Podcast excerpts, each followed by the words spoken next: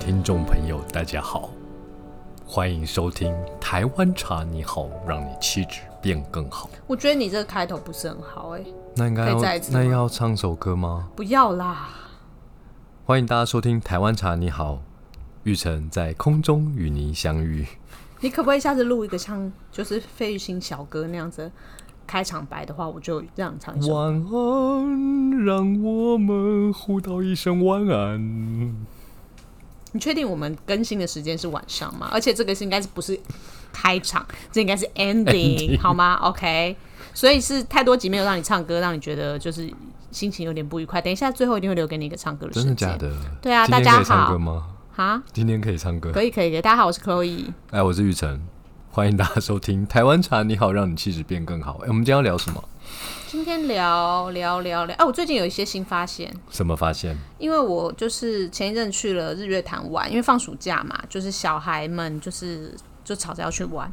然后我就想说，那要去哪呢？那就去一个没去过的地方，然后我就选了日月潭。你没有去过日月潭，我可能很小的时候有去过，多小就是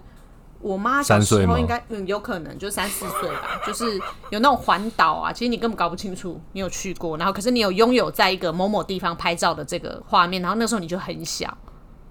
小小的，可能有还有一些什么灯塔之类的，就最最南边啊，最东边啊，不是都会这样吗？我觉得去在一个点上旅拍行照的时候，如果那个行程不是自己规划的，常常玩过了，真的就过去了。这跟规不规划没有关系，因为那时候你记得当时年纪小吧，所以很难记得。没有没有没有，我人生有两次去过日月潭，一次是小时候跟父母去的，嗯，然后第二次是我朋友当导游的时候，哦，对，有一次我就从台中跟着他的游览车，就玩了日月潭一圈。但是你知道，就是那那种行程，就是你不用自己规划，所以你根本就是上车睡觉，下对车对，尿尿。我只记得有什么孔雀园啊、文武庙啊，就结束了。嗯但这一次不一样，这一次我身为就是两个孩子的家长，所以规划了日月潭的行程之后，我就一次通通弄懂了日月潭有哪些景点。好好玩好吃的地方，对，所以我们可以来跟大家分享一下日月潭有什么好玩的地方，还有日我月的潭新有发三个现。码头，好，日月潭然后这是三个码头就是可以坐船，然后你可以从这三个码头下船的时候看到日月潭三个不同的景观，你好不适合当导游哦、然后这三个景观会给你很多很多，你会赞叹台湾原来这么美。说实话，就是以前不是日月潭。国外游客来台必游的景点，它不是什么台湾八景之一。虽然我不知道、哦我一直以为台湾必必玩是金盛宇永康店呢，这个是绝对有纳入那个哦必买自由必行买必买自由行的行程中，但是我知道团客或是大部分都一一定去会日去月日潭啊潭那我以前不明白为什么一定要去日月潭，但当我在早上五点半生理时钟自动醒来拉开窗帘的那一刻，我就明白了为什么要去日月潭，为什么？因为它那个日月潭那个湖湖吗？表面是粉红色的，就是你心中一定有座宁静的湖泊。我忘记歌词了。好对，不反起正就是它是个粉红色、淡淡的粉红色的湖面，然后远远的有山嘛，然后就觉得哇，怎么那么漂亮啊？就是那个山的呃天，应该说天空的颜色有一点红红红蓝蓝的，对，然后山其实也不是很绿，不是啊绿的，是灰是灰的蓝色灰蓝色的对，然后因为才天刚亮没多久嘛，然后湖面就是有一点映照着那个日出一点点的感觉，所以是有一点点粉色。然后再过大概半个小时，就会变得湖水上面就变得比较金一点，然后再带着湖水本来的绿对，色。我们选了一个那个窗帘一拉开，一个不小心走出阳台掉下去会掉进日月潭的那个旅馆， 讲的更精确一点，就是如果你带一根钓竿的话，你在坐在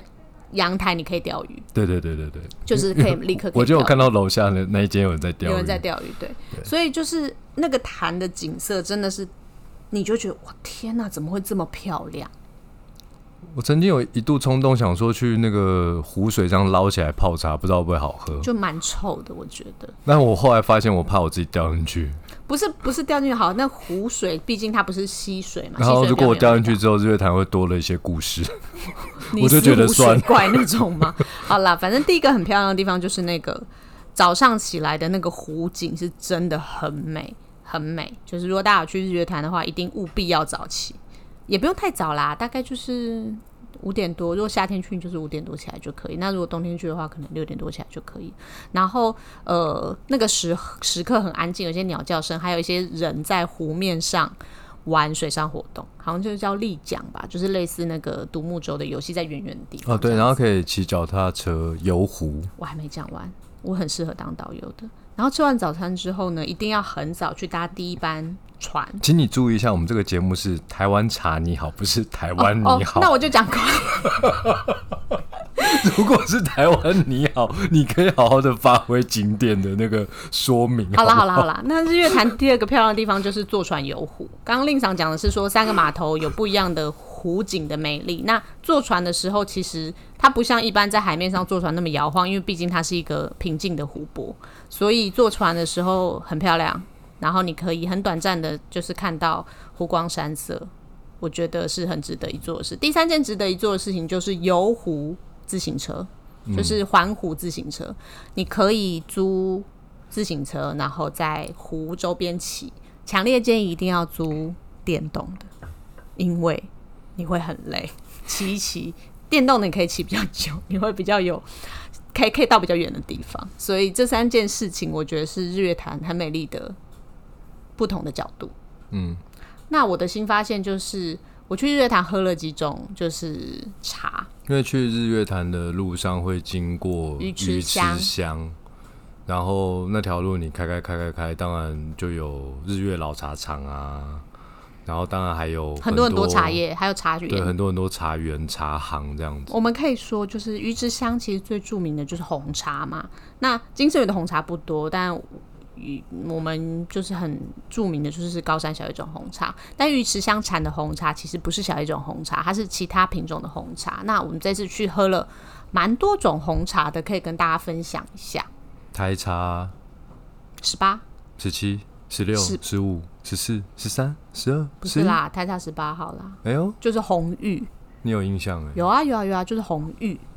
对，就是 Ruby，其实这个台茶十八号啊，它是呃九二一地震之后，因为呃政府要振兴地方的农业，就是南投那边，因为很多就受灾户对，就嘛。一乡一特色，嗯，然后就把这个红玉这个茶叶，刚好在一九九九年的时候，九一地震是一九九九年啊，我知道啊，然后刚好这个茶树在一九九九年正式问世了，然后就列为鱼池乡重点的一个栽种的一个一红个茶推广啦。对所以就是红玉的话，它我们就来讲讲它喝的口感好了。对大家来说，印象最深刻的应该是它有一个凉凉的薄荷味，还有一点点肉桂的香气。这样讲很难想象啊，我很优雅、啊，就是薄说荷你肉桂你喝一口红茶，然后旁边准备一瓶面苏利达姆，闻一下，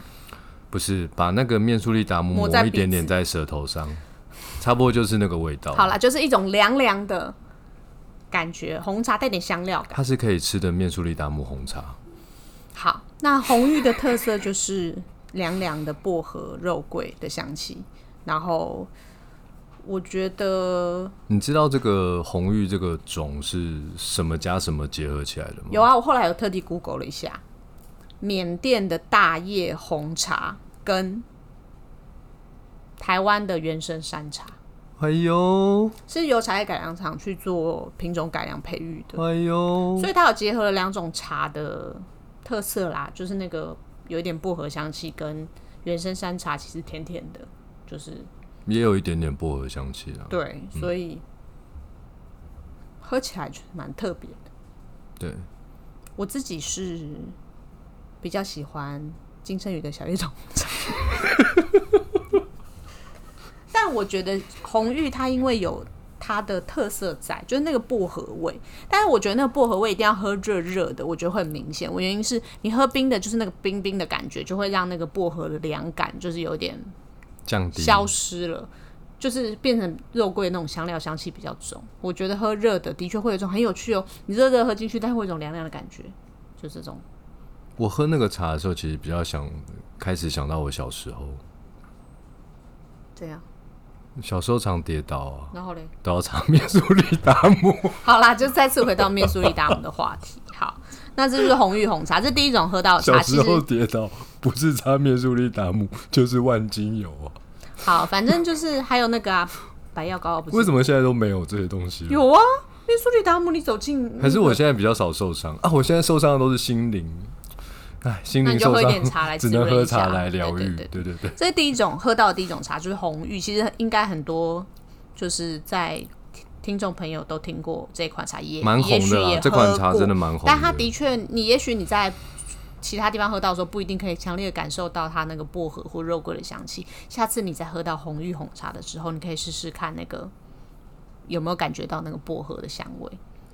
就自备一罐面苏利达姆，好，然后喝的时候在旁边把它打开，哇，那个气氛就来了，就是红玉的气红玉。的味道，好，第二种是红韵，韵韵味的韵，对，韵味的韵。它是另一种，也是茶叶改良厂改台良茶二十三号，哇，一个时期哎，二十二十一号，是吗？对对我对，看一下红韵是二十一号。红韵，对红然后这个嗯红韵21这个味道很很讨喜，怎么说？我我还好，对它记忆有嗯点薄弱哎、它的甜花香很明显，所以乍喝你会觉得哇，好好喝，好像果汁那种那种感觉。我其实蛮喜欢红韵的那个味道，哦，我觉得它甜度比较高，它甜度比较高我，它的我现那在有想起个来甜度香、蛮花高香、的果香很明显。因为我我们前几年就是在深圳有金圣宇的门市嘛，对就我那一阵子在二零一七年开始比较常跑中国大陆，是中国大陆那几年其实蛮夯一款红茶，叫做金骏眉，金色的金，嗯，霉菌的菌，？英俊的俊吧 霉菌的菌，不要不要闹了，就 是金骏英眉的菌是那英个俊的俊，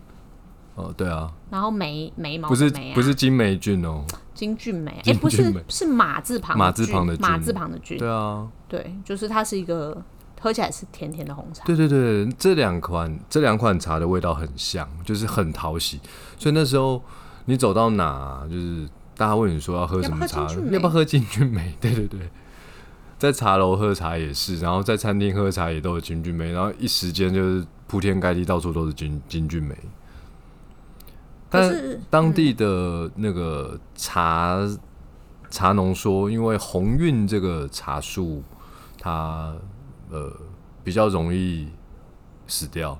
茶树啦，对对它的对那对个知生长为什么的这个状态不是很好，所以它的产量不多，不多，所以它会比较贵。也没办法，就比较没办法量产啦。对对对，所以当然就是也比较没有那么多人喝过，因为红玉真的是比红运不不要特别去找，不要特别不去用啦，找我觉得是对不对用，对因为小叶种红茶还是比它好你喝喝。金圣宇的小叶种红茶就好了。好，反正就是跟大家介绍一下，有这几种红茶，这两种其实是你如果有去日月潭玩，你有去南投，有去鱼池乡的话，其实他们的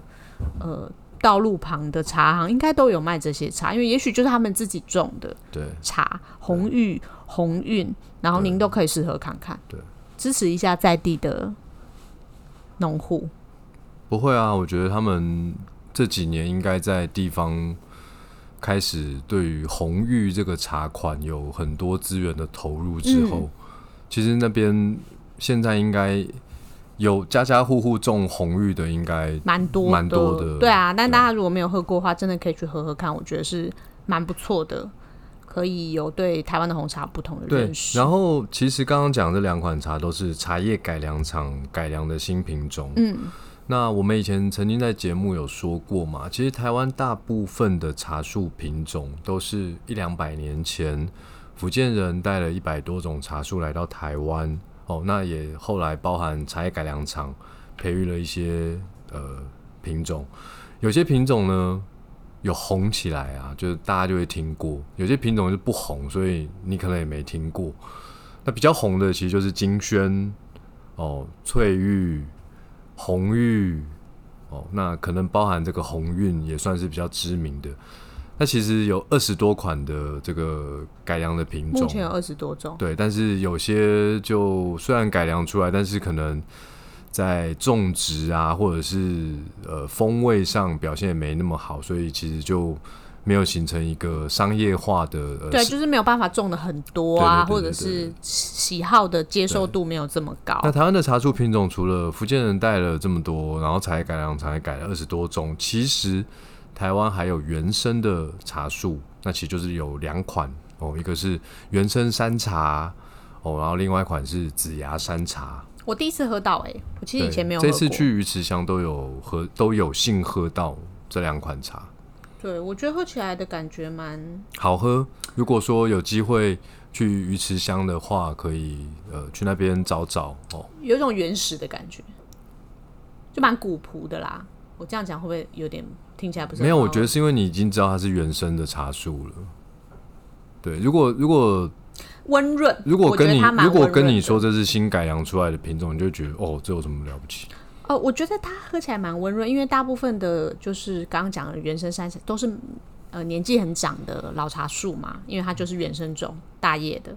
这样讲对吗？好不，对，讲错哦我了。应该这样子说好了。茶叶改良厂改良出来的新品种，如果它在风味上很有特色，然后种植相对来说又是容易的，对，大家就愿意去种、啊、茶农当然当然，大家就愿意去种这个种嘛，对对不对？所以金萱它的奶糖香就是一个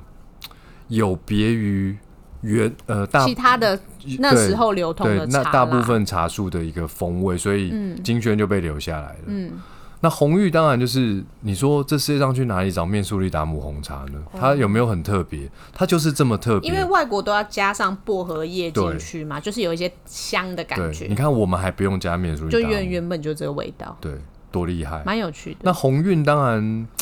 我觉得希望它这个茶树在经过几代的测试，如果说它可以比较大规模的种植，我觉得鸿运这个种其实也蛮好喝的。对啊，它蛮好喝的，它对真的不错。对，那如果说改良出来的风味比较朴实，那可能大家反而会去种植或者是去生产既有的茶树就好了，比如说四季春啊，比如说呃清新乌龙种啊，这两个品种其实它的气味就是很朴实，可是它也很耐喝哦。那这个原生山茶或紫芽山茶，就如同你刚刚说的，它喝起来就是有一点呃朴实啊朴实，对啊，对对，就是很耐喝的味道。对对，就很耐喝。对你不会觉得一喝就爱上它，可是你可以喝好多好多杯。耐看型的啊啦，对对，耐看型的，就是很勤勉。就跟我本人一样，就是说你第一眼看到我可能不是那么喜欢我，但是你慢慢的发现，还其是实还是不太喜我欢我。这个人其实茶也懂一点点，歌也唱的蛮好听的这样子，对，然后就会越来越喜欢收听我们的节目这样子，应该是这样子吧？他都没有看过你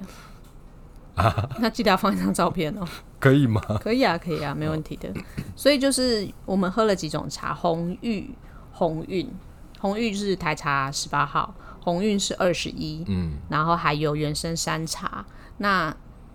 还有这紫芽山茶，对，但这这几种茶都是被做成红茶，对那喝起来都是嗯蛮